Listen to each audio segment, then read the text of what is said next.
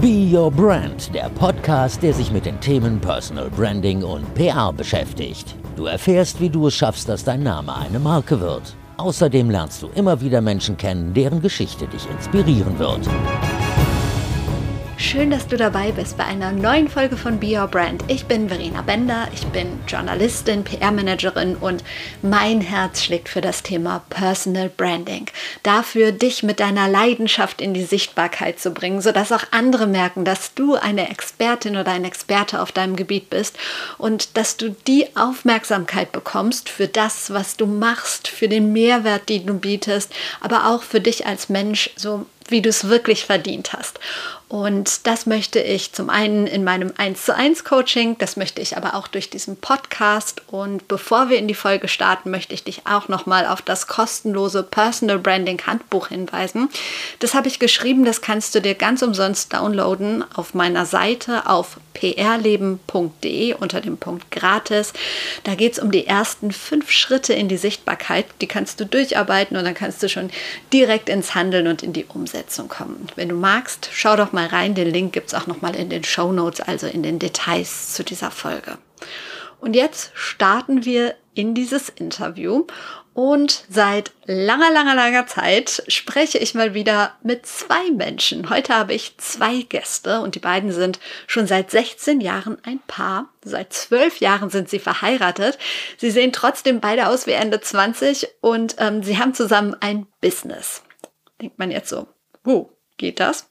Ja, das geht. Melina und Timon Roja sind nämlich das perfekte Beispiel dafür. Vielleicht sagen dir die Namen jetzt nicht sofort etwas, aber Möglicherweise hast du schon mal von Vanilla Mind gehört.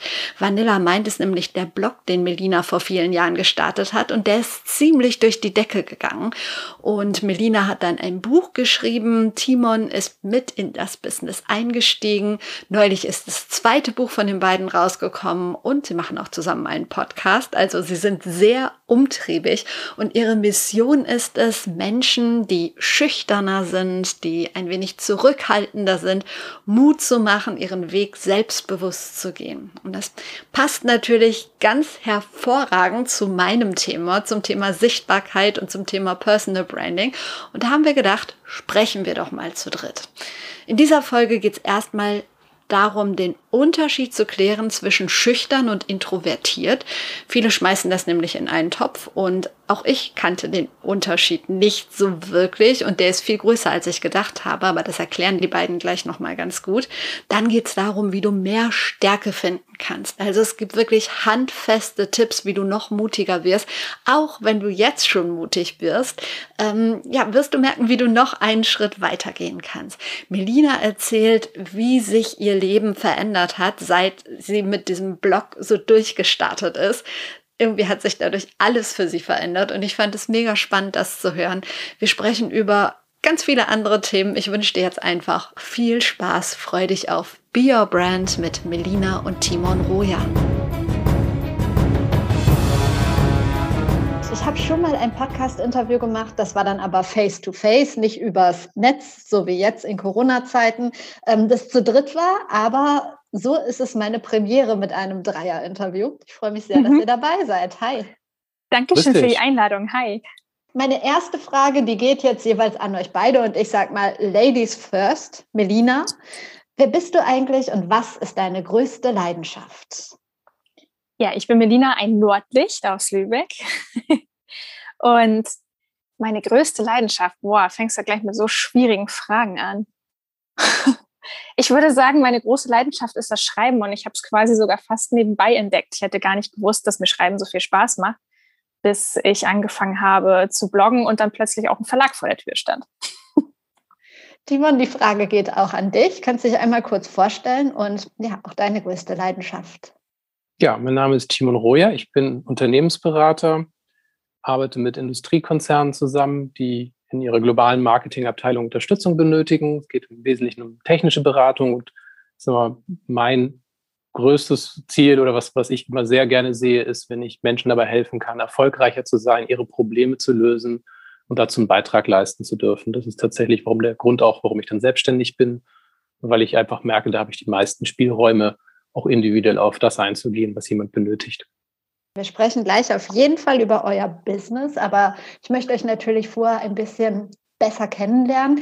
Deshalb auch nochmal erst an Melina die Frage, wann ist für dich ein Tag ein perfekter Tag? Also was muss passieren, damit du glücklich und zufrieden schlafen gehst? Ja, darüber habe ich vorhin auch schon mal so ein bisschen nachgedacht. Ähm, ich finde es total wichtig, Freiraum zum, zum Lesen und zum Kreativsein zu haben. Ich bin jetzt nämlich gerade in einer Phase, wo ich für ein neues Projekt ganz viel recherchiere, ganz, ganz viel Wissen aufsauge. Und ich merke, dass mir das unglaublich Spaß macht und dass das so ein Tag ist, der sich gar nicht wie Arbeit anfühlt, sondern weil ich einfach lernen und, und gucken darf und einfach so alle Sinne öffnen darf, um jetzt alles reinzulassen, das gefällt mir unheimlich gut. Und das ist natürlich ein total schöner Kontrast zu so Tagen, wo man echt so einfach eine Menge Mails beantworten muss oder einfach so dieses Tagesgeschäft hat. Von daher, also das sind so die schönen Tage, wenn ich weiß, ich durfte kreativ sein und einfach alles reinlassen. Kann ich gut nachvollziehen. Ähm, Timon, die Frage geht auch an dich. Was macht für dich einen perfekten Tag aus? Also ich denke, ein perfekter Tag ist ja vieles, kann man ja gar nicht kontrollieren, wenn man das auch möchte. Und von daher, ich, ich habe tatsächlich schon vorher ein bisschen drüber nachgedacht, weil ich die Frage auch gehört hatte. Und ich denke, im Wesentlichen ist es tatsächlich zu merken, hey, der Familie geht's gut, alle sind glücklich und eine gemeinsame Mahlzeit abends zusammen zu haben nach dem getanen Tag. Also es ist gar nicht so wichtig, wie der Tag gelaufen ist, aber dass man nachher wieder zusammenfindet und merkt, hey, dem anderen geht's gut und man kann Zeit miteinander verbringen. Und mhm. jetzt kommt die Frage, auf die ich mich am meisten gefreut habe. Normalerweise frage ich immer, was würde dein Partner sagen, was ist deine größte Stärke und deine größte Schwäche? Haha, jetzt habe ich aber den jeweiligen anderen Part. Melina, was ist Timons größte Stärke und was ist seine größte Schwäche? Und Ungeduld gilt nicht. Ungeduld gilt nicht. Oh, dann hat Timon ja jetzt nichts mehr für mich als Schwäche. ähm, eine von Timons größten Stärken ist auf jeden Fall, dass er Mut machen kann. Also das, das kann ich auf jeden Fall aus meiner eigenen Erfahrung sagen, wo ich, wo ich weiß, dass ich manchmal ein bisschen zu zurückhaltend bin oder Dinge zu sehr zerdenke, statt einfach mal loszugehen und zu sagen, okay, du kannst es doch, mach's jetzt einfach mal. Da hat mir Timon sehr viel Selbstvertrauen gegeben. Also das ist auf jeden Fall eine der größten Stärken. Bei Schwächen denke ich jetzt noch mal kurz nach. Vielleicht kann Timon erstmal ganz kurz, während ich nachdenke, weitermachen. das sind ja spannende Fragen. Also ich denke, was bei mir zuerst im Kopf kommt bei Melina ist Lebensfreude. Dass man tatsächlich, deswegen sage ich auch, wenn es ihr gut geht, dann merkt man das auch. Und ähm, das tut mir wieder gut. Also die, tatsächlich diese Lebensfreude zu verbreiten, ähm, kreativ zu sein, Sinn für, für Neues zu haben, begeisterungsfähig zu sein. Das sind alles so Sachen, wo ich sage, hey, das, ist sehr gut und äh, das schätze ich auch an ihr. Bist du gut, ja, dass du weitergemacht hast?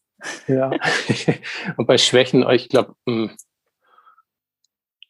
es ist echt schwierig, weil ich nicht derjenige bin, der, der darauf bewusst achtet oder unzufrieden ist. Man muss ja auch sagen, wir sind jetzt seit zwölf Jahren glücklich verheiratet, seit 16 Jahren in einer Beziehung und das klappt gut. Also wir gleichen es gut aus. Insofern mir fällt da jetzt nicht wirklich was ein, was, was mich jetzt irgendwie jeden Tag beschäftigen würde, was ich unbedingt schon mal loswerden wollte.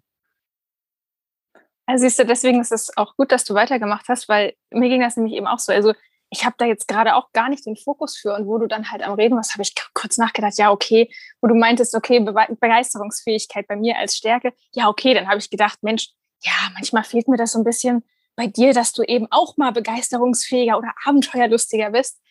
Aber das, das sind so Kleinigkeiten. Aber ja, es ist so, wie du sagst, ich habe da jetzt auch nicht groß den Fokus drauf. Super, das hört sich sehr schön an. Ihr ähm, habt es gerade gesagt, ihr seid ein Paar, ihr seid verheiratet und, so wie ich es verstehe, habt ihr ein gemeinsames Business. Timon hat gerade schon ein bisschen erzählt. Melina, du hast vom Blog erzählt. Vanilla Mind kennen äh, mit Sicherheit viele. Ihr habt zwei Bücher geschrieben. Ähm, könnt ihr mal ganz konkret erklären, was ist euer Business? Was macht ihr und macht ihr das alles zusammen? Habt ihr da eine Aufteilung? Wie läuft es bei euch? Also im Wesentlichen sind wir diejenigen, die anderen Mut machen, die vielleicht schüchterner und zurückhaltend sind. Das ist so, ist mal die Eigenschaft, die wir mit reinbringen. Und beruflich ist es tatsächlich zwei Zweige. Also das eine ist Vanilla Mind und das andere ist tatsächlich, wo wir unsere reguläre Agenturarbeit machen, wo wir Marketing und Beratung machen. Und für uns natürlich der Fokus heute ist natürlich aber das Thema Mut machen mit Vanilla Mind. Und da stecken wir auch momentan die meiste Energie rein. Ja, genau. Das ist für mich mittlerweile auch Hauptberuf geworden. Also da stecke ich wirklich komplett drin. Und das macht mir auch am meisten Freude, einfach zu sehen, äh, dass da draußen ganz viele Menschen sind, die sich damit identifizieren können. Im Grunde genommen kennen wir das ja auch alle so ein bisschen, manchmal diese sozialen Ängste und manchmal ein bisschen Hemmungen, manchmal zerdenkt man Dinge oder so. Ähm, aber gerade so sehr schüchterne, sehr zurückhaltende Menschen haben manchmal das Gefühl, dass sie irgendwie so ganz alleine sind, weil sie trauen sich nämlich auch nicht, sich offen darüber zu äußern. Und dann ist es umso schöner, wenn es halt äh, jemanden gibt, der da wirklich im Internet offen darüber berichtet und sagt so, hallo, ich bin übrigens auch schüchtern. Und das freut mich dann so unheimlich, wenn ich sehe, okay, äh, da können sich viele mit identifizieren und sind dankbar dafür, dass einer das macht. Hm.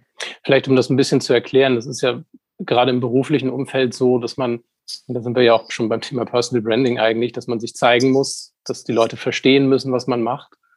Und gerade introvertierte oder leisere, zurückhaltende Menschen tendieren dazu, zu hoffen, dass sie entdeckt werden. Also nicht, dass sie selber das irgendwie mitteilen müssen, sondern irgendjemand wird schon merken, wie gut ich bin, was ich kann und wird mich genau dort einordnen, wo ich nachher glücklich bin. Und das ist genau das, was eben nicht passiert, was ich im beruflichen Umfeld eben auch lernen musste, mich selber zu zeigen, für das einzustehen, klar zu definieren, was ich mache.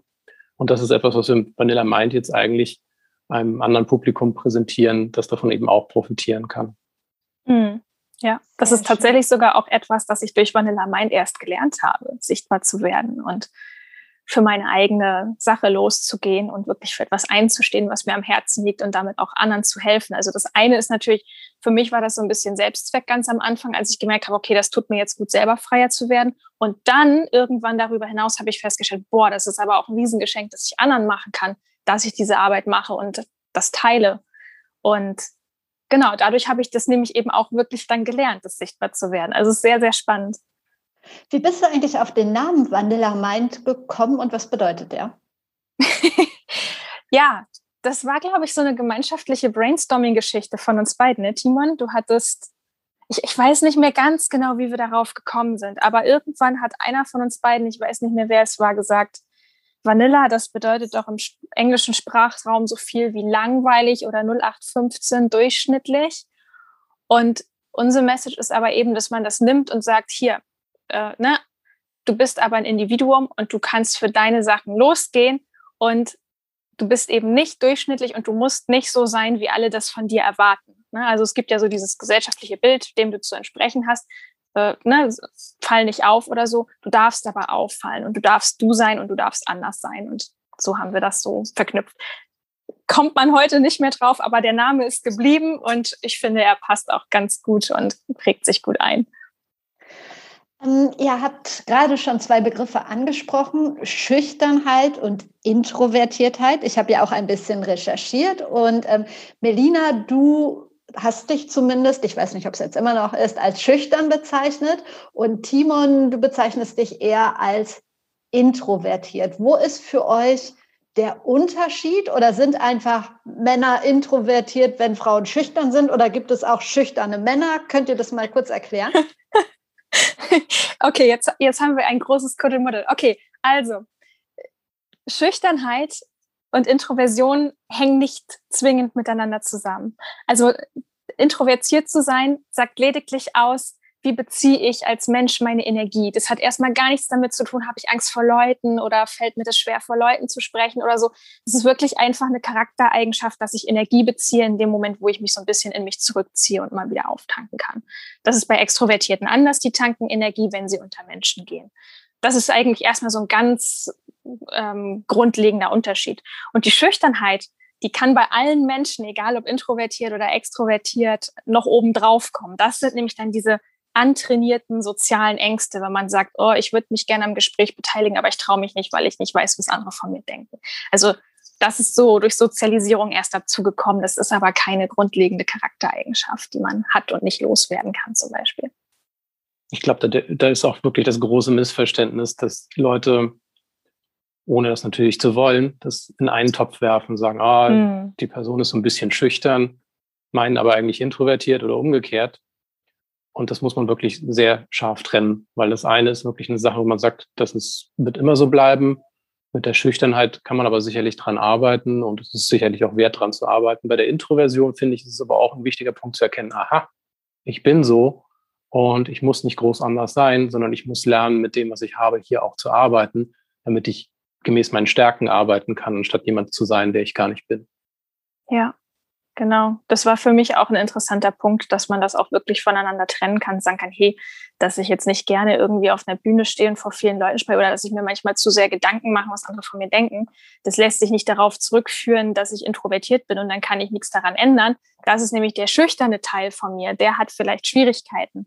Aber introvertiert zu sein, limitiert einen erstmal auf gar nichts. Ne? Es gibt so viele wahnsinnige, wahnsinnig spannende Größen im Showbiz, die auf einer Bühne stehen oder die die Menschen unterhalten, die Entertainer sind und die würden von sich sagen, dass sie introvertiert sind. Einfach, die liefern ihre Show ab und dann gehen sie abends nach Hause und sagen, so, jetzt will ich mal meine Ruhe haben, reicht mir für heute. Und das ist okay und das ist was anderes als schüchtern zu sein. Wie hast du deine, naja, was heißt Schüchternheit überwunden? Ähm, ja, schon so ein bisschen. Also dein Buch heißt ja auch, oder das erste Buch, das du geschrieben hast, heißt, wie man als Schüchterne die Welt erobert. Ähm, hast du vielleicht drei Tipps aus diesem Buch für alle, die jetzt denken, wow, da könnte ich auch an mir arbeiten. Wie erobere ich als schüchterner Mensch die Welt? Mhm.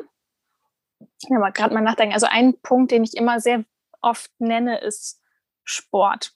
Das würde man jetzt nicht unmittelbar damit in Verbindung bringen, aber tatsächlich war wirklich körperliche Fitness und Bewegung für mich ein ganz, ganz großer Hebel, wo ich Vertrauen in mich selbst gewonnen habe, in meinen Körper, dass der mich unterstützen kann und dass der mich stärkt und dass ich dadurch auch mentale Stärke gelernt habe. Also das ist wirklich ein total wichtiger Punkt für mich gewesen.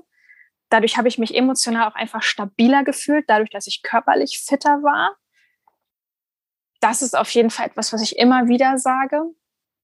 Und ein anderer Punkt ist, dass man wirklich auch mal anfängt, darüber zu sprechen. Ne? Also das größte Problem an der Schüchternheit ist eigentlich, dass man sehr stark in seinem Kopf drin steckt und sagt so, hm, ich weiß nicht und anderen geht das doch nicht so und hm, ich bin so komisch. Und wenn man halt mal anfängt, selbst wenn man jetzt gerade keinen Gesprächspartner hat und ich weiß, wem soll ich mich anvertrauen, aber dass man wirklich mal schaut, wo sind Leute, denen das ähnlich geht, im Internet drüber liest, Bücher drüber liest und, und dann nach und nach das schafft zu sagen, okay, ähm, ich öffne mich da jetzt aber mal und ich komme mal so ein bisschen aus meinem Kopf raus, weil ich finde, das macht schon sehr, sehr viel aus, dass man checkt, okay, man ist gar nicht alleine und anderen geht das vielleicht ähnlich sogar.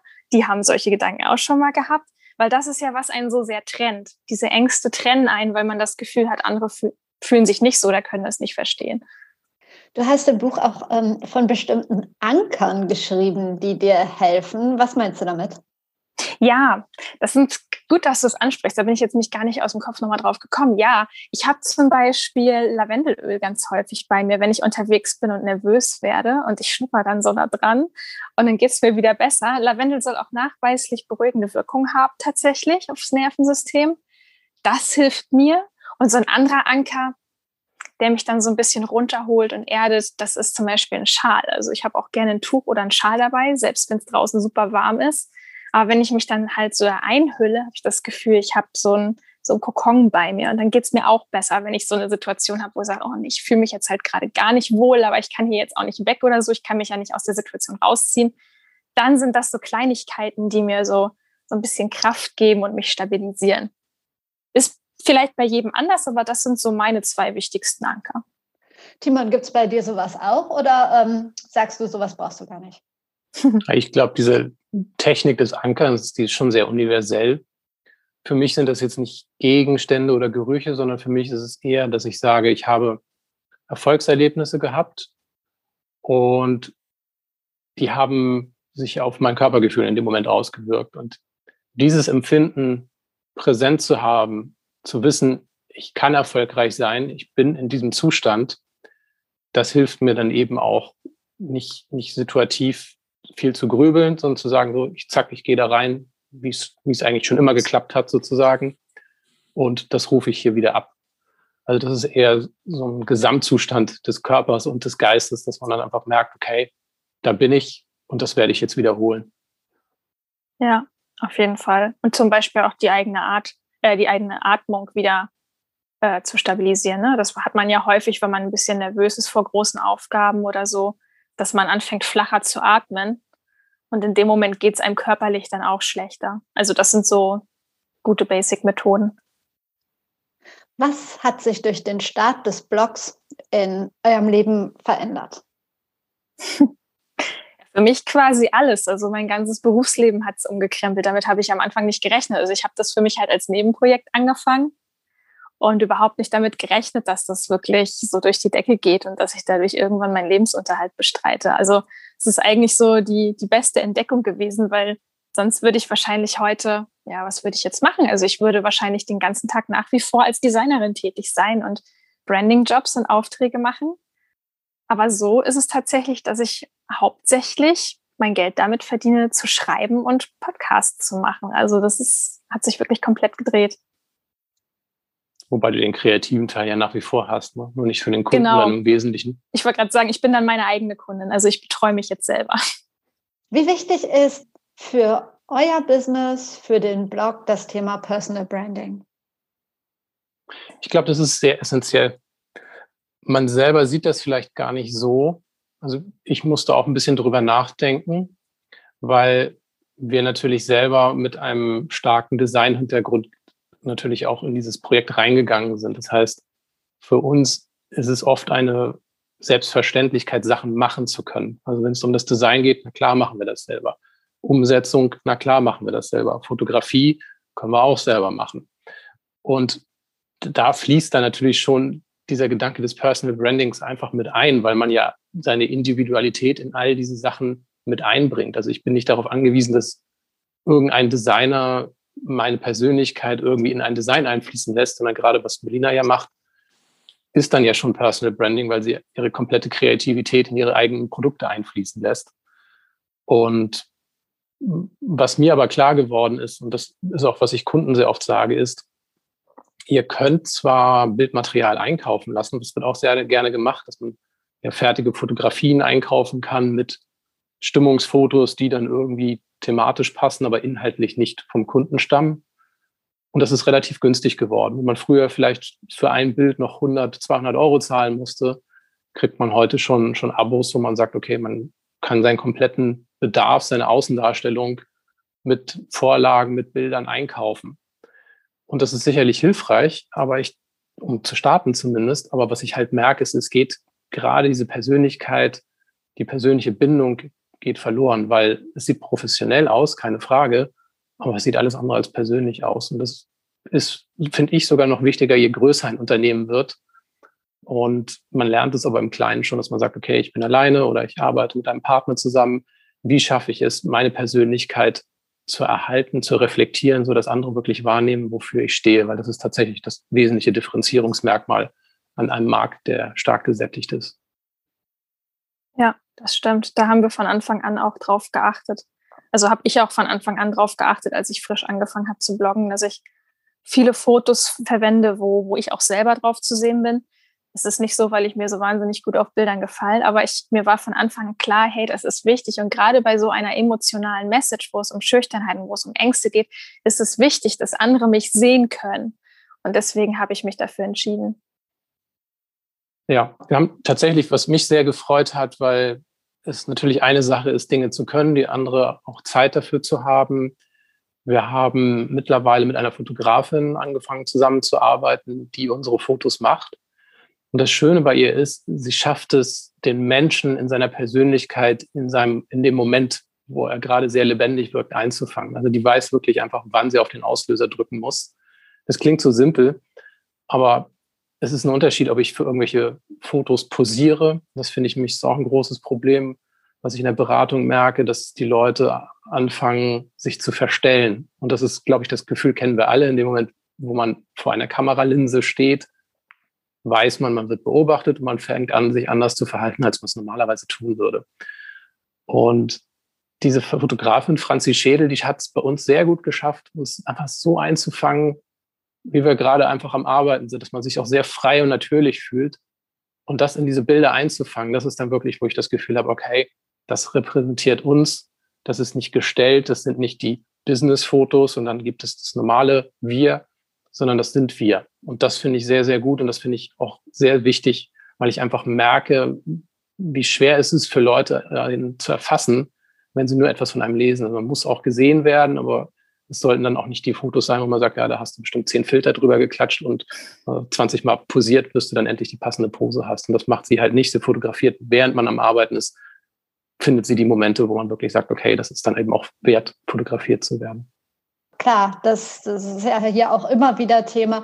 Menschen vertrauen Menschen, auch wenn die Texte schön sind, die, die äh, Stills schön sind, die Farben schön sind, aber das Gesicht dahinter ist ja schon wahnsinnig wichtig. Timon, wie ist es für dich, dass Melina in erster Linie das Gesicht von Vanilla Mind ist? Oder ist es jetzt nur mein Empfinden und ihr sagt, es ist ganz anders? Also ich denke schon, dass Melina präsenter ist als ich. Das ist ja auch der Historie auch einfach geschuldet, dass es ihr Blog ist, mit dem sie angefangen hat, auch ihre Geschichte letzten Endes ja auch in ihrem Buch verarbeitet hat. Das ist ja erst jetzt im letzten Jahr, dass wir gemeinsam nochmal ein Buch geschrieben haben, dass wir mit dem Podcast angefangen haben, gemeinsam aufzutreten. Um deine Frage zu beantworten, ich finde das eigentlich völlig in Ordnung, weil mir ist es wichtig, dass sie merkt, dass sie selber einen Wert hat. Weil ich finde es schwierig, wenn man einen, einen, Partner hat, der nur das Gefühl hat, im, im, Schatten des anderen zu leben oder ohne den anderen nichts wert zu sein, sondern eine, eine starke Beziehung entsteht ja in dem Moment, wo man sich auf Augenhöhe begegnet und auch Wertschätzung für den anderen hat. Und von daher ist es für mich eigentlich eine Freude gewesen zu sehen, dass sie sich das alleine aufbauen konnte, ich jetzt mitmachen darf, wir dadurch natürlich auch weiter wachsen können. Aber das ist eben, was ich auch am Anfang schon sagte, mir ist es wichtig, anderen zu helfen. Aber in dem Fall ist es ein Punkt, wo ich gesehen habe, das war ein, ein Weg, den ich früher schon genommen habe in die Selbstständigkeit, den sie dadurch auch lernen konnte, wie sie selber sich repräsentieren kann und für sich selber einstehen kann. Und das denke ich mal, ist jetzt eigentlich, wo wir, wo wir beide davon eben auch profitieren, dass das so gekommen ist. Mhm. Oh, schön gesagt. Allerdings, ja. Ja, ich habe auch gerade gedacht, es ist ja, wie, wie, mächtig das Visuelle einfach ist, ne? Weil ich empfinde es zum Beispiel wirklich so, dass wir, dass wir eine sehr klare Arbeitsteilung auch haben und dass Timon sehr, sehr, sehr viel mitwirkt an Vanilla Mind. Das ist aber, was ich natürlich nur sehen kann von außen. Das Visuelle ist sehr mächtig, deswegen sieht es natürlich immer so aus, als wenn ich halt, ich, ich bin halt auch öfter auf den Bildern drauf, ich mache halt die Social-Media-Kanäle, deswegen sieht man mich natürlich von außen mehr. Wo ich aber zum Beispiel immer merke, dass Timon sehr, sehr viel Einfluss nimmt, ist zum Beispiel jetzt gerade in solchen Gesprächen oder auch in unserem Podcast oder so, da hat er größere Stärken als ich. Also wirklich in der Kommunikation merkt man Timon sehr viel mehr als mich. Und äh, im Hintergrund, Timon ist halt einfach ein Impulsgeber. Ne? Aber das ist so, wo wir uns auch in der Arbeit ein bisschen das einfach so aufteilen, dass jeder sich ergänzen kann. Timon, du hast gerade das zweite Buch angesprochen. Ich durfte reingucken und fand es ganz toll dazu. Ähm, also in dem Buch geht es um das Thema Mut. Und dazu gab es auch so ein Kartenset mit Mutkarten. Ich finde es total schön, so auch als Geschenk oder so. Ähm, einfach mal ein bisschen Werbung gemacht. Aber zum Thema Mut. Wie definiert ihr Mut? Hm. Ach so, ging das jetzt zuerst an Timon? Och, äh, eigentlich ja, aber du, du darfst mir auch antworten. ja, ich, ich habe immer den, den Satz wirklich im Kopf, Mut ist eine Entscheidung. Und ich finde das schön, weil Mut ist nichts, was man irgendwie extrem jetzt lernen muss oder ne, woran man ganz hart arbeiten muss, sondern man kann sich in jedem Moment, den man erlebt, einfach neu entscheiden, ob man mutig sein will. Und man hat Tage, da fühlt man sich nicht und dann sagt man halt, nee, heute bin ich mal nicht so mutig, hat nicht geklappt.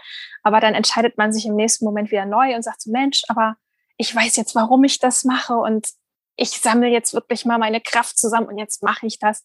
Und es ist wirklich, es sind Momentaufnahmen und manchmal schafft man es richtig gut und manchmal nicht, aber man darf das immer wieder neu entscheiden. Mhm. Wo du das Kartenset ansprichst, das sind ja 50 Karten, das ist tatsächlich so, wir haben die auch so ein bisschen in Reihenfolge uns ausgesucht, man sagt, okay, wenn man das Ding aufmacht, durchgeht, ist das tatsächlich eine der ersten Karten, Mut ist deine Entscheidung. Und was ich auch sehr wichtig finde, dieses Verständnis darüber, ist auf einer der anderen Karten zum Ausdruck gebracht, nämlich dass Mut nicht das Fehlen von Angst ist, sondern die Fähigkeit, sie zu überwinden. Das heißt, jemand, den ich vielleicht für mutig halte, braucht dafür aber gar keinen Mut, weil er gar nicht das Gefühl hat, da irgendetwas zu überwinden, keine Angst hat in dieser Situation. Also der ist dann vielleicht gar nicht so mutig, wie das von außen aussieht, sondern nur im Vergleich zu dem, was man selber als Angst hätte in der Situation. Und das finde ich sehr wichtig, auch festzustellen, dass man nicht den falschen Leuten hinterherläuft, die gar nicht sich Sorgen um das machen, was einen irgendwie fast umbringt vor Angst. Mhm. Ich spreche ja. auch von einem Mutausbruch. Wann hattet ihr euren letzten Mutausbruch? so, fasst eigentlich ganz gut zu dem, was ich, was ich eben schon gesagt habe. Es gibt immer so, so kleinere Mutausbrüche zwischendurch. Größeren müsste ich jetzt mal länger nachdenken. Aber so ein kleiner Mutausbruch ist zum Beispiel, dass wir jetzt uns zu dritt unterhalten. Ne? Also für mich ist jedes Mal ein kleiner Mutausbruch, wenn ich neue Leute kennenlerne, die, ne, die, mit denen ich noch nicht vorher so oft gesprochen habe und dann Interviews machen und so. Es sind, immer so kleine Mutausbrüche. Also ich finde, Mutausbruch, das ist ja ist auch ein bisschen ein bildlicher Begriff, ne? man sagt, okay, jetzt platzt das alles aus einem heraus. Ich denke, man kann sehr lange außerhalb dieser Zone bleiben, wo man Angst hat, wenn man nämlich eine Sache nach der anderen mutig angeht. Dann ist man auch so ein bisschen entschwungen und sagt, okay, jetzt mache ich dies noch und jenes. Das ist oft auch so davon abhängig, wie man gerade Energie hat, wie viel Kraft man hat. Deswegen finde ich es auch wichtig, sich zu überlegen, wann macht man was. Also für mich ist es manchmal so, wo ich morgens wesentlich mutiger bin als dann irgendwie am Nachmittag. Und was ich im Beruf oft merke, wo es Mut braucht, ist, Dinge auszusprechen, taktvoll, die unbequem sind, wo man aber davon überzeugt ist, dass es eine Lösung geben muss, wenn es hier sinnvoll weitergehen muss. Oder einfach zum Beispiel jetzt in meinem Fall, wo ich sage, ich hole mir jetzt immer noch ein Angebot für meinen Kunden. Der ist noch ganz unsicher, ob er das braucht oder nicht. Ich mache das jetzt einfach. Ich treibe Dinge einfach mal voran, taktvoll und gucke, was passiert. Und am Ende merke ich dann nämlich, dass es geschätzt wurde oder vielleicht sogar auch angenommen wird. Und das ist ein ganz wichtiger Punkt, zu lernen, dass Mut nicht etwas nur ist, was man für sich persönlich braucht, sondern eben auch, wenn man sich für andere einsetzt, mutig zu handeln weil ansonsten nicht viel im Leben passiert, wenn man immer nur abwartet. Ja, ja. das stimmt. Das finde ich eigentlich auch einen schönen Punkt, Timon, was du gerade genannt hast. Ich finde sogar, dass Mut manchmal sogar noch leichter wird, wenn man darüber nachdenkt, was man für andere tun will. Also es geht mir zumindest so, ne? Es ist, glaube ich, auch teilweise wirklich so ein Frauending, wo man sagt, Mensch, für mich selber würde ich jetzt gar nicht auf die Idee kommen, das zu machen, aber für andere. Ne? Also manchmal fällt einem das wirklich sogar leichter, wenn man dran denkt, was, was kann ich für andere tun und ah, jetzt bin ich aber auch mutig. Ja, kann ich voll nachvollziehen. Ich habe Melina gerade schon nach drei Tipps gefragt ähm, für, für Schüchterne, um die Welt zu erobern. Ähm, Timon, an dich die Frage. Jeder, die hier zuhört, der hier zuhört, kennt mit Sicherheit mal mehr, mal weniger dieses Gefühl, mutlos zu sein. Gibt es so drei Tipps, die eigentlich jeder anwenden kann, um ein bisschen mehr Mut zu schöpfen?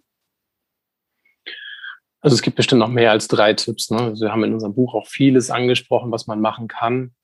Ich denke, ein wesentlicher Punkt, und das habe ich jetzt seit einem Jahr auch gemacht und eigentlich sogar davor noch länger, also zwei Sachen. Das eine ist ein Bullet Journal zu führen, sprich Erfolge, Dinge zu notieren, weil gerade wenn man mutlos ist, ist man eigentlich in einer Situation, wo man die Welt nicht so sieht, wie sie ist man sieht sie drüber, es läuft nichts, man übertreibt vielleicht sogar, dass es noch nie geklappt hätte. Und solche Notizen wie in einem Bullet Journal führen einem dann vor Augen, Momente mal, vor drei Monaten sah das noch ganz anders aus oder letzte Woche sah es noch ganz anders aus. Da war ich noch in Hochstimmung, jetzt wieder nicht.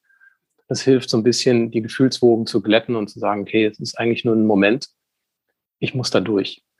Und das ist ein wesentlicher Punkt für mich auch zu erkennen, okay, es ist nichts dauerhaft, sind Momente und zu lernen, da durchzugehen und nicht ganz immer nur auf sein Gefühl irgendwie zu hören oder sich in diesem Gefühl zu baden, das ist ein wesentlicher Punkt, ausgeglichener zu werden. Wir haben das, schon davor haben wir das tatsächlich so gehandhabt, dass wir einen sogenannten Jar of Awesome haben. Das ist ein, ein Glas, wo wir Erfolge drin sammeln. Und das ist tatsächlich so, wo ich dann manchmal irgendwo von, von einem Kunden gelobt werde und dann drucke ich mir diese E-Mail aus, möglichst klein, weil wir wollen ja möglichst viele Sachen auch noch in so einem Glas unterbringen, aber so, dass ich es lesen kann, falte das zusammen, packe das in das Glas. Weil es ist tatsächlich so, dass ich viele Sachen und Melina auch an, an Lob, an positiven Reaktionen bekommen habe von Kunden, von Hörern, von Lesern und man vergisst das. Und auf einmal ist man nur in diesem Moment der Niedergeschlagenheit. Und das ist der Moment, wo man sich sagen muss, weißt du was, in diesem Glas alles drin ist. Ich muss das nicht mal sehen alles. Aber ich weiß, das Glas ist voll mit Erfolgen, die mir vor Augen führen. Du hast oft schon Dinge geschafft, von denen du gar nicht geglaubt hast, dass sie möglich sind. Und von daher ist das nur eine Phase, die du durchleben musst, die du nicht überbewerten solltest, sondern dich einfach darauf konzentrieren solltest, auf das, was du jetzt in diesem Moment machen kannst. Und das finde ich einen ganz wichtigen Punkt, vielleicht der dritte Punkt dann auch, um sich darauf zu konzentrieren, auf was kann ich Einfluss nehmen. Weil in dem Moment, wo ich nur darüber nachdenke, was nicht geht, bin ich in einer Starre, in einer Schockstarre vielleicht sogar. Ich kann nichts bewegen und das ist alles unmöglich. Aber vieles muss auch nicht bewegt werden. Manchmal muss man einfach nur Zeit vergehen lassen. Und die Frage ist, was mache ich in der Zeit? Worauf kann ich Einfluss nehmen? Ich kann gewisse Dinge tun. Die erscheinen mir vielleicht in dem Moment nicht groß, aber das ist das, womit ich mich beschäftigt halten kann.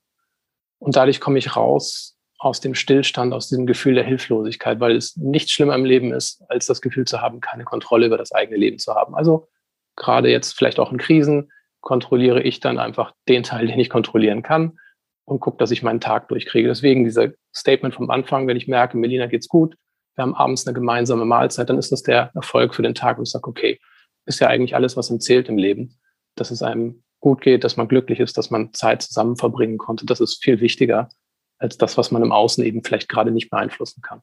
Sehr schön. Und alles weitere kann man in eurem Buch lesen. Ich habe auf jeden Fall beide Bücher auch in die Show Notes gepackt.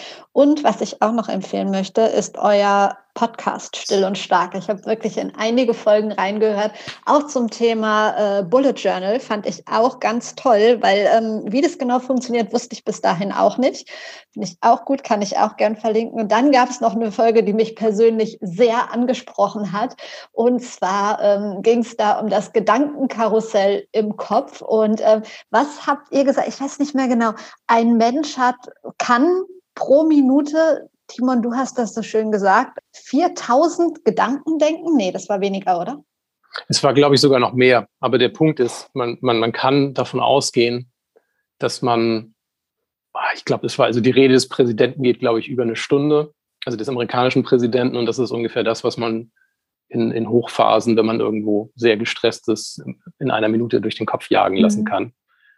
Und da Waren merkt man schon, da Wörter? kommt nicht viel Sinnvolles raus. Ja, Wörter. Aber ich meine, wir merken Wörter, ne? einfach, wir merken einfach, da ist, da ist zu viel im Kopf und zu wenig Sachlichkeit dann auch und zu wenig Distanz. Weil gerade Distanz zu bekommen zu der eigenen Situation hilft einem ja auch wieder klarer denken zu können. Klar, und bei der Geschwindigkeit äh, verwundert einen dann auch gar nichts mehr, ne? wenn es einem manchmal nach so einer Grübelattacke nicht so gut geht. Das stimmt. Auch das, oh Gott, das wären die längsten Shownotes meines Lebens, aber auch das packe ich rein. Ich finde, das, das kann sich jeder mal anhören. Habt ihr für euer Unternehmen eine bestimmte Vision? Wo seht ihr euch in fünf Jahren? Es ist spannend.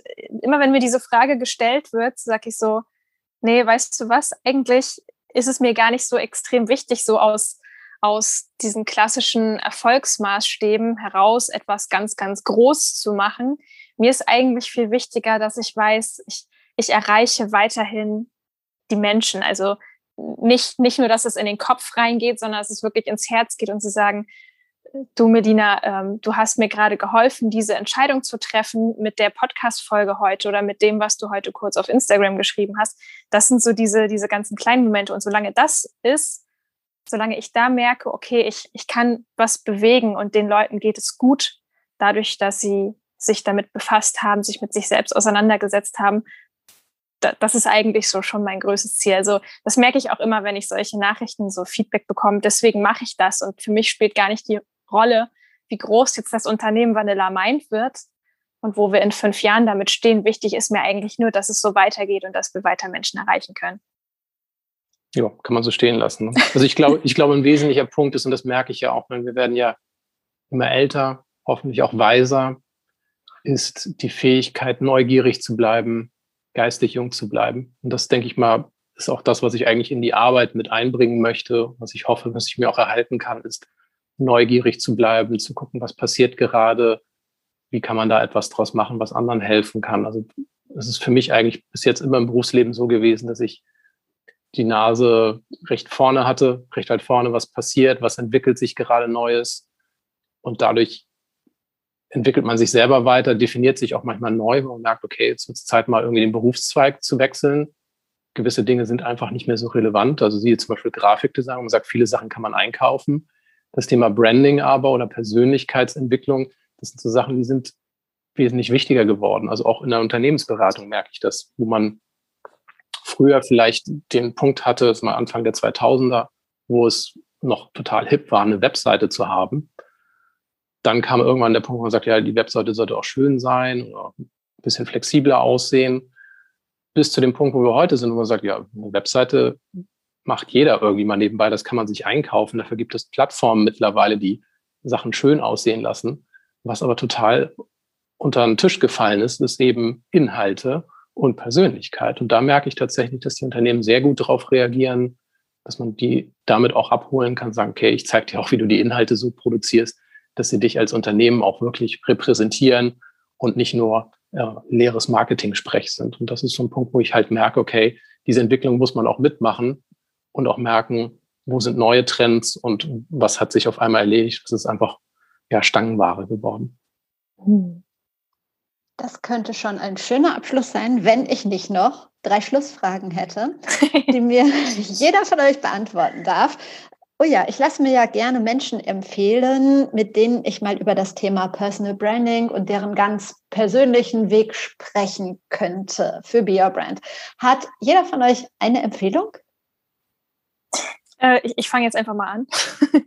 Äh, ich würde dir Anne Grabs empfehlen, die Social. Ich, ich, hoffe, dass du sie noch nicht interviewt hast. Das ist nämlich ganz schön schwierig.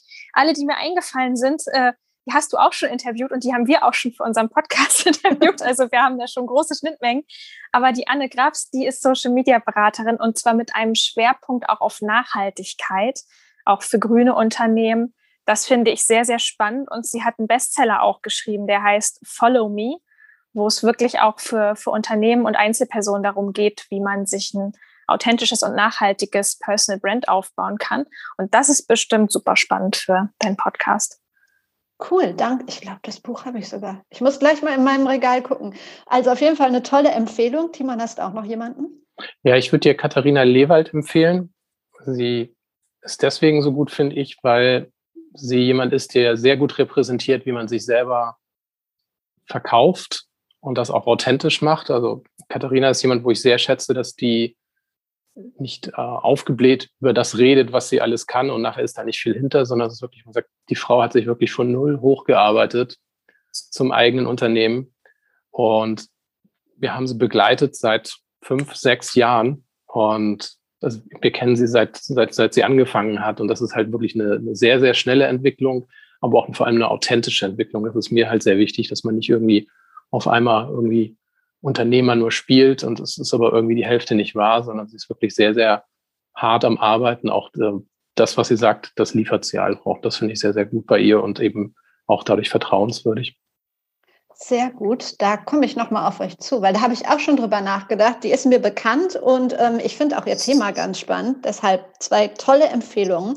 Dann gibt es sowohl in deinem als auch in äh, in deinem Leben, Melina, als auch in deinem, Timon, ein bestimmtes Role Model? Und wenn ja, wer ist das? Hm. Nicht, nicht spezifisch. Also ich habe jetzt nicht so die eine Heldin oder den einen Held, wo ich sage, Mensch, da, denke ich immer so dran. Ist ja manchmal, manche, manche sagen ja dann zum Beispiel, ja, ich würde jetzt zum Beispiel in dieser Situation mich fragen, was würde Oprah tun? Und das finde ich auch immer voll cool irgendwie, wenn Leute das sagen. Aber mir ist tatsächlich eher so, ich, ich vers versuche eigentlich immer bei, bei fast allen Leuten, die mir so begegnen und auch aus Familie und Freundeskreis, jeder hat irgendeine Eigenschaft oder so, von der man ganz viel lernen kann, weil man sie selber nicht hat. Also das finde ich immer ganz spannend. Also ich versuche immer, gerade bei Leuten, die ganz gegensätzlich sind, finde ich das eigentlich sogar besonders spannend zu sagen, hey, ähm, warum ticken die so und was kann ich davon lernen? Hm. Das sehe ich ähnlich und ich denke, man muss auch darüber nachdenken, wem folge ich warum. Also ich sehe das sehr oft bei, immer mal ein ganz simples Ding, wo man sagt, ich will so und so viel verdienen, weil derjenige, den ich da kenne, der verdient auch so viel. Also will ich das gleiche Ziel haben. Dann können zwei Dinge passieren. Erstens, man braucht 10, 20 Jahre oder man kommt nie dahin. Das heißt, ich weiß nicht mehr, warum ich demjenigen folge oder warum ich versuche, das Gleiche zu erreichen wie die Person. Oder ich erreiche diesen Punkt und merke, dann ist gar nichts dahinter, weil ich habe eigentlich kein echtes Ziel gehabt, sondern es ist einfach nur, ich wollte sein wie jemand. Von daher finde ich sehr wichtig, sich zu überlegen, wer will ich sein und wer kann mir auf dem Weg dahin helfen. Und das ist eigentlich auch eine, ein Weg, den man, ja, das ist eine Entdeckung. Man muss selber sich entdecken und sagen, okay, wer bin ich wirklich? Wie schaffe ich es, so authentisch wie möglich zu bleiben? Wie komme ich näher an, mein, an meine Persönlichkeit ran und kann die auch leben? Das ist keine Frage des Egos, sondern das ist eher eine Frage des eigenen Potenzials, weil in dem Moment, wo man frei ist, man selbst zu sein, kann man auch erst seine größten Erfolge erleben und vor allem auch ein Umfeld anziehen, das zu einem passt. Ansonsten spielt man immer Chamäleon. Und deswegen finde ich sehr wichtig, sich darüber im Klaren zu sein, dass einem Menschen nur helfen können, den eigenen Weg zu gehen, dass man aber nie einfach jemanden hinterherlaufen sollte, weil man den Erfolg, den derjenige hat, vielleicht kopieren möchte. Die letzte Frage, ganz kurz von jedem von euch. Das beste Buch, das ihr je gelesen habt. Tut mir leid, du kannst jetzt wieder keine kurze Antwort von mir kriegen. Das beste Buch ist es einfach, ich lese so viel und gerade bin ich sowieso in einer Phase, wo ich irgendwie, ich lese gerade fünf Bücher parallel oder so und sich da überhaupt für irgendwas zu entscheiden, das finde ich schon wow. Aber ich, ich nenne dir jetzt einfach mal eins, das ich gerade lese. Ich habe es auch neben mir liegen. Das heißt, äh, Lebe deine Macht. Und warum ich das Buch überhaupt ausgesucht habe, ist, weil mich der Titel so getriggert hat. Ich dachte, Lebe deine Macht. Oh Mann, da denkt man gleich an die dunkle Seite der Macht und das hat mir irgendwie so ein bisschen Angst gemacht. Aber es ist ein großartiges Buch, das ist von Silvia Löken und Tom Peters, das einem hilft, so die eigene Macht erstmal zu erkennen. Also, dass man eigen, ja, was heißt Eigenverantwortung, dass man Selbstwirksamkeit hat. Also wirklich auch im Sinne von Selbstvertrauen. Ich habe Einfluss und nur weil ich nicht der Big Boss bin von einem großen Konzern, heißt das nicht, dass ich nicht auch einen Wirkungskreis habe und in dem ich selbstbewusst etwas leisten und etwas äh, bewegen kann. Und deswegen finde ich das Buch total super gerade. Ja, ich habe zwei Bücher tatsächlich, wo ich okay. darüber nachgedacht habe, warum die so von Wert sind. Ich weiß nicht, Melina, hattest du noch eins oder? Nee, ich habe jetzt oh. das rausgepickt. Okay, gut. Zwei Bücher. Und zwar, das eine ist ein Punkt, was ich merke, ist, da ich sehr viel mit internationalen Kunden zu tun habe, wirklich ein sehr vielfältiges Umfeld an Kulturen, an Sprachen habe, mit denen ich zusammenarbeite, ist, wie blind wir oft sind in Bezug darauf, dass wir unseren eigenen Standpunkt für richtig, wichtig oder besser halten. Und je mehr man mit anderen Menschen zusammenarbeitet, desto mehr merkt man, was man nicht sieht. Da gibt es ein schönes Buch, das eigentlich dafür gedacht ist, Manager, die zum Beispiel in ein anderes Land geschickt werden, darauf vorzubereiten, wie sie mit dieser Kultur umgehen können, wie sie am besten mit diesen Menschen arbeiten können, dass sie diese Menschen auch wirklich erreichen, auf die Art und Weise, wie sie gewohnt sind, miteinander zu kommunizieren. Das Buch heißt The Culture Map. Das ist von Aaron Meyer und das ist, glaube, es gibt es auch auf Deutsch, aber ich habe es auf Englisch gelesen. Das ist uns empfohlen worden, gerade weil ich eben mit Personen auf fünf Kontinenten zusammenarbeite. Und das hat mir sehr, sehr die Augen geöffnet dafür, wie blind man manchmal ist, in der eigenen Kultur, gerade wenn man jetzt hier nur in Deutschland vielleicht lebt. Aber es führt einem eben auch vor Augen, wie man innerhalb des eigenen Kulturkreises auch manchmal auf einmal feststellt, aha, so funktioniert das in der Kommunikation oder deswegen funktioniert es nicht. Also es öffnet einem sehr viele Blickwinkel, die man so vielleicht nicht bekommen würde auf die Schnelle, weil man die Kontakte nicht so schnell finden kann. Aber dieses Buch zeigt einem eben diese Prinzipien auf. Das ist das eine. Und das zweite, was mich sehr beschäftigt, ist das Thema Führung. Aus dem einfachen Grund, weil man situativ immer führt. Also man muss nicht Personen unter sich haben, um Führung auszuüben, sondern situativ führt man auch in dem Moment, wo man fachliche Kompetenzen hat, die das Umfeld nicht hat. Oder wenn man mit anderen zusammenarbeiten muss. Und es gibt sehr viele Managementbücher, Managementmagazine, aber wenig Konkretes, wo man sagt, okay, Führung in einfachen Worten, wie funktioniert das, wie soll ich mich verhalten, Oft haben wir falsche Bilder im Kopf. Man sagt, ja, ich bin der Boss und jetzt sage ich, wie es gemacht wird. Und das hofft man auch tatsächlich von seinem Vorgesetzten, dass der doch hoffentlich mal irgendwo auf den Tisch haut und dann klappt es endlich so, wie man ihm das vorgeschlagen hat. Und das Buch, was ich hier empfehlen würde, das ist Leadership Strategy and Tactics von Joko Willink, weil er aufzeigt, wie man in der äh, Hierarchie nach oben wie unten kommunizieren kann und wie man führt in sehr einfachen Worten. Das lässt sich situativ natürlich noch adaptieren, aber das ist eine Essenz, die ich nach vielen Jahren von Manager-Magazinen noch nie so einfach vermittelt bekommen habe. Und das ist Wissen, denke ich mal, was jeder irgendwo gebrauchen kann, dass wir jetzt einmal gelesen zu haben, okay, so funktioniert universell Führung, so kann es funktionieren und es ist auch einfach zu merken.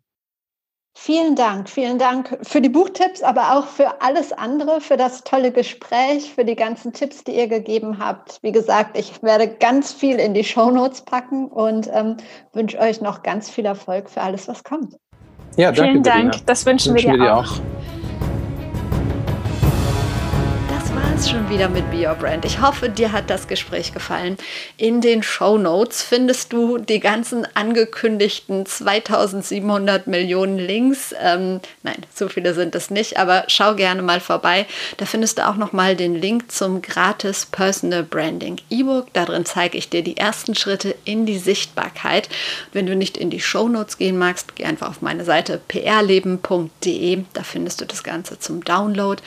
Ansonsten lass uns vernetzen auf Twitter, auf LinkedIn, auf Instagram, wo auch immer du magst. Und solltest du ein bisschen Unterstützung beim Schritt in die Sichtbarkeit gebrauchen, lass uns doch mal ganz unverbindlich über ein 1 zu 1 Coaching sprechen. Ich wünsche dir jetzt noch einen schönen Tag. Wir hören uns wieder am Donnerstag. Bis dahin, trau dich rauszugehen. Ich glaube an dich.